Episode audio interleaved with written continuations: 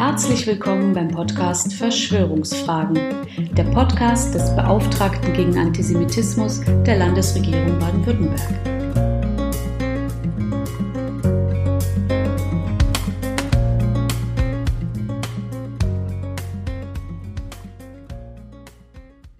Diese Podcast-Folge entstand aufgrund einiger Nachfragen von Lehrerinnen und Lehrern, die das Thema Verschwörungsmythen gerne im Unterricht behandeln wollten. Einen selbstentwickelten und an vielen Schulen und Schularten ausprobierten Workshop für die Klassen 7 bis 12 möchte ich Ihnen also hiermit mitsamt kostenlos verfügbarem Material vorstellen. Denn in meiner Tätigkeit als Beauftragter gegen Antisemitismus in Baden-Württemberg und als Vater von drei Kindern habe ich die Schulen ebenfalls zu einem Arbeitsschwerpunkt gemacht und immer wieder Vorträge und Workshops gehalten. Zum Vergleich und Lernen habe ich bewusst auch einmal je eine Schule in Schleswig-Holstein und in Sachsen besucht, dort ebenfalls mit Schülerinnen und Schülern, Lehrenden und Eltern gearbeitet. Aber erst durch Hans Blumenberg habe ich eine Ahnung dafür bekommen, warum mir das Lehren an Schulen, an Universitäten und derzeit am KIT Karlsruhe so große Freude macht. Im schmalen, tiefen Reklamband Wirklichkeiten, in denen wir leben, behauptete der Philosoph mutig, und ich meine heute zu Recht, dass sich die gesamte Debatte über den Menschen auf eine einzige Alternative herunterbrechen ließe. Zitat Der Mensch als armes oder als reiches Wesen. Zitat Ende. So habe Plato behauptet, dass die Rhetorik, die Redekunst, den armen Menschen unmöglich zur Wahrheit führen könne. Cicero habe dagegen den reichen Menschen gesehen, der sich durch gemeinsame Beratungen der Wahrheit tatsächlich annähern könne. Ich spitze Blumenberg zu. Nach Plato werde jedes Kind mit begrenzten Fähigkeiten geboren und die Herrschaft solle nur einer Kaste erleuchteter Männer zustehen. Für Platoniker ist der arme Mensch ein Gefangener seines Körpers und einer bösen Welt, der nur die Eingeweihten, die Gnostiker, die Erwachten entfliehen können. Gegenüber dem uranfänglichen Sein ist jedes Werden in der Zeit ein Niedergang. Noch Martin Heidegger wird darüber zum Antisemiten werden. Bei Cicero dagegen wachsen Menschen im Dialog miteinander und eröffnen sich die Möglichkeiten der Republik, des Parlamentarismus, der Wissenschaft. Für Demokratinnen eröffnet sich in jedem Kind der Ausblick auf ungeahnte Potenziale und eine Zukunft voller Möglichkeiten. In Rede und Gespräch können Menschen über sich hinauswachsen, aus der Geschichte und Beobachtung lernen und gemeinsam an Erkenntnis reicher werden. Wo aber stünden das Judentum und der Semitismus in dieser Gegenüberstellung? Die Antwort bietet der wohl mächtigste, meist zitierte und doch kaum verstandene Satz, den die Menschheit jemals aufgeschrieben hat. Er steht im ersten Buch Mose 1,27. Da erschuf Gott den Menschen in seinem Ebenbilde. In dem Ebenbilde erschuf er ihn, männlich und weiblich erschuf er sie. Hier ist das Kind, und zwar unabhängig von Geschlecht, Hautfarbe, Volks- oder Religionszugehörigkeit, wahrlich mehr als reich.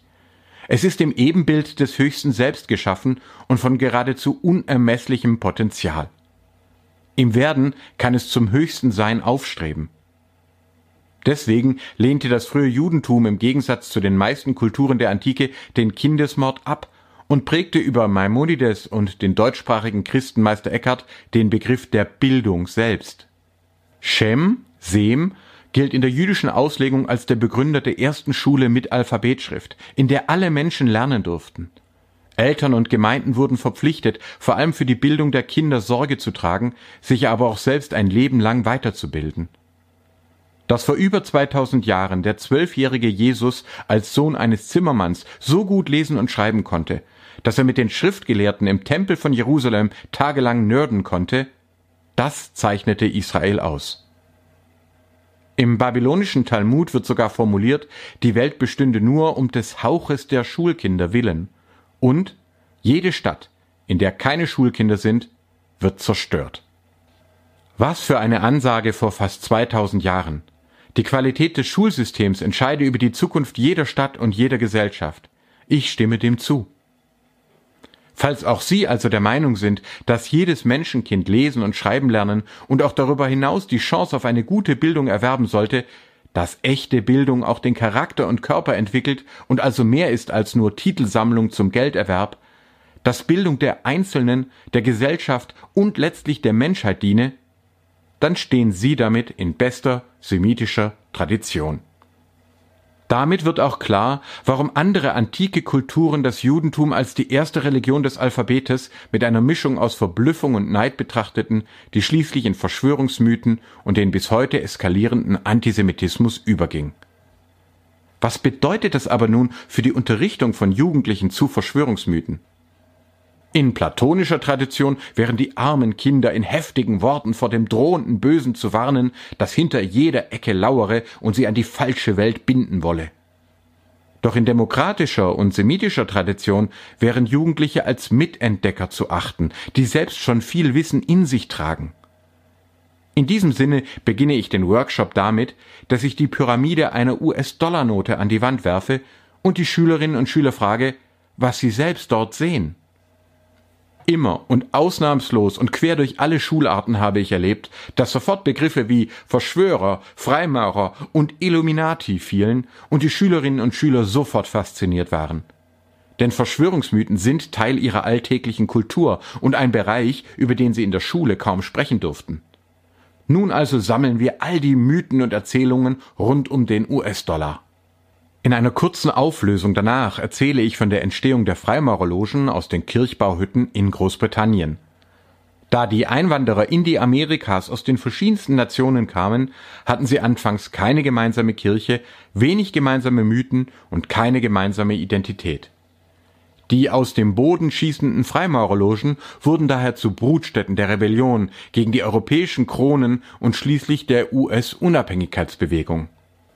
Die Gründerväter, Frauen hatten noch kaum Mitsprache, wählten also bewusst masonische und römische Symbole für die neu entstandenen USA, um sich an keine einzelne Nationalkultur oder gar Staatskirche Europas zu binden.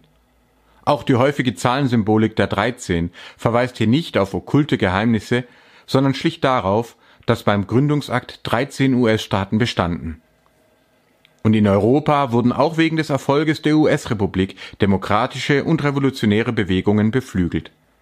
Entsprechend schnell verbreitete sich der Mythos von einer Weltverschwörung von Juden und Freimaurern, heute sagt man Zionisten und Illuminaten, die alle Nationen und Kirchen unterwandern und auflösen wollten.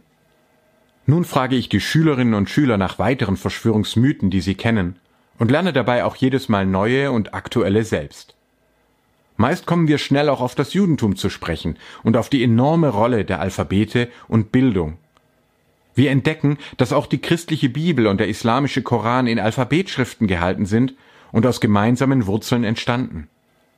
Wir entdecken, dass auch die christliche Bibel, der islamische Koran und die Schriften der Bahai in Alphabetschriften gehalten sind und aus gemeinsamen semitischen Wurzeln entstanden.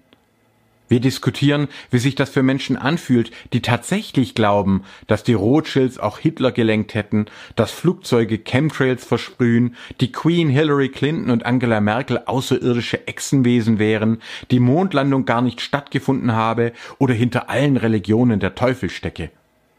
Manche Schülerinnen und Schüler haben zu diesen Themen ein erstaunlich tiefes Wissen und wirken geradezu erleichtert, es auch einmal diskutieren zu können dass Mythen spannend sind und es darauf ankommt, gute, lebensbejahende von schlechten, bedrückenden Mythen zu unterscheiden, kann jetzt gemeinsam entdeckt werden.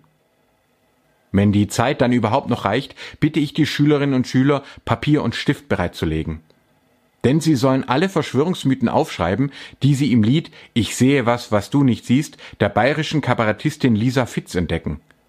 Wir hören das Lied einmal im Ganzen an und dann einmal zum Mitschreiben. Von George Soros, den Rothschilds und Rockefellers über Freimaurer und Echsenmenschen bis hin zum vermeintlichen Tod Gottes und der Weltherrschaft des Teufels finden die Schülerinnen und Schüler nun zahlreiche Verschwörungssymbole und staunen darüber, was auch gebildete Erwachsene so alles glauben. Zugleich hören und erleben sie, in welche Abgründe ein solcher abgeschlossener Verschwörungsglaube eine solche Verschwörungsideologie auch im bürgerlichen Gewand führt. Abschließend können wir dann über die Rolle von Musik sprechen. Und auch hier werden es die Schülerinnen und Schüler sein, die Ihnen über Kollega, Xavier Naidu und derzeit angesagte Songs und Trends erzählen können. Nicht selten wird bedauert, wenn die zweite Stunde dann schon rum ist. Denn wir sprechen hier über Wissen, das sehr viele Jugendliche längst in sich tragen, das sie beschäftigt und über das sie gerne auch mal reden und nachdenken wollen. Sie haben Filme gesehen, Musikstücke gehört und Gespräche geführt, in denen die vermeintliche jüdisch-geheimbündlerische Weltverschwörung ausgebreitet worden ist.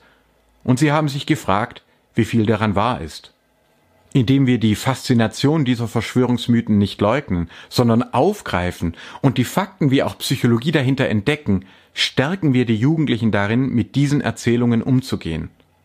Einige Lehrerinnen und Lehrer haben mir berichtet, dass aus den Fragen dieser Doppelstunde weitere Einheiten, beispielsweise zur Geschichte der USA, von Israel oder der Türkei entstanden sind, dass im Physikunterricht die Bilder der Mondlandung analysiert wurden und in Rallye der Hexen- und Dämonenglauben des 15. bis 18. Jahrhunderts.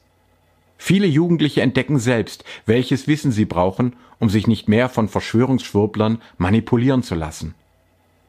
Wenn Sie eine solche Doppelstunde einmal abhalten wollen, darf ich Ihnen zwei kostenlose Ressourcen dazu anbieten.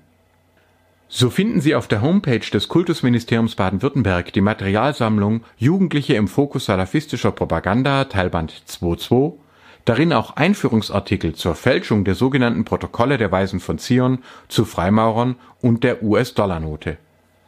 Auf meinem Wissenschaftsblog Natur des Glaubens habe ich außerdem mit freundlicher Genehmigung der Herausgeber Thomas Köhler und Christian Mertens meinen Artikel Der Reiz von Verschwörungsmythen aus dem Jahrbuch für politische Beratung 2017-18 eingestellt.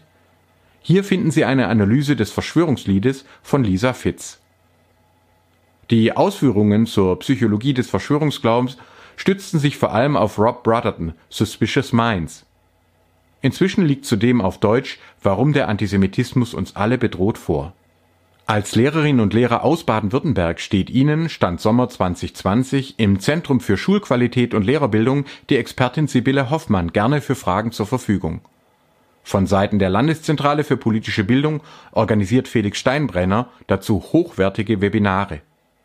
Wenn Sie selbst oder Angehörige von Verschwörungsmythen betroffen sind, stehen Ihnen Beraterinnen und Berater des Kompetenzzentrums OFEC bei der Zentralwohlfahrtsstelle der Juden in Deutschland gerne digital und telefonisch zur Verfügung.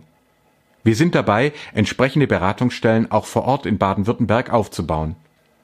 Ängste, schlecht verdauter Platonismus, Verschwörungsmythen und Antisemitismus gehören leider noch immer zur Realität unserer Gesellschaft und auch unserer Schulen. Aber ich möchte zum Abschluss doch sagen, dass ich aus den Veranstaltungen und Workshops auch immer wieder neue Hoffnung mitnehme. Es gibt so viele großartige, wissbegierige junge Menschen, die Bildung als die Chance begreifen, die sie für das ganze Leben ist. Sie werden sehr vieles sehr viel besser machen als die Generationen vor uns und auch als wir. Sie sind Mitentdecker und Gestalter einer Welt und Zukunft, die Plato nicht für möglich gehalten hätte und die selbst die Träume von Cicero übertrifft. Vielen Dank für Ihr Interesse. Bitte bleiben Sie gesund.